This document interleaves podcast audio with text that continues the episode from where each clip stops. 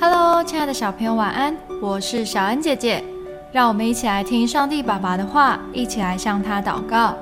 马太福音五章三到六节：虚心的人有福了，因为天国是他们的；哀痛的人有福了，因为他们必得安慰；温柔的人有福了，因为他们必承受地土；饥渴慕义的人有福了，因为他们必得饱足。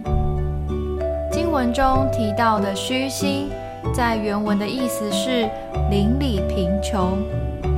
想一想，贫穷的人会觉得自己什么都有吗？当然不会。因此，就会来到神面前，向神祷告，祈求恩典。不只是物质上的，更是心灵的需要。向主说：“主啊，我的爱不够，求你给我爱。”主啊，我的能力不足，求你帮助我。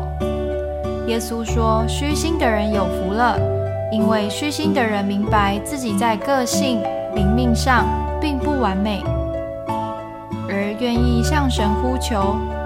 而天国为什么会属于虚心的人呢？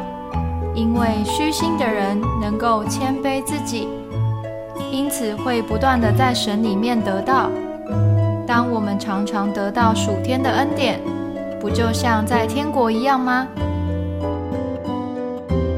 我们一起来祷告，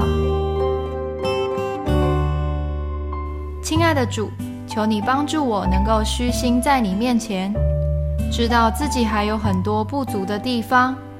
我要向你求灵命的长进，得到更多的爱及恩典。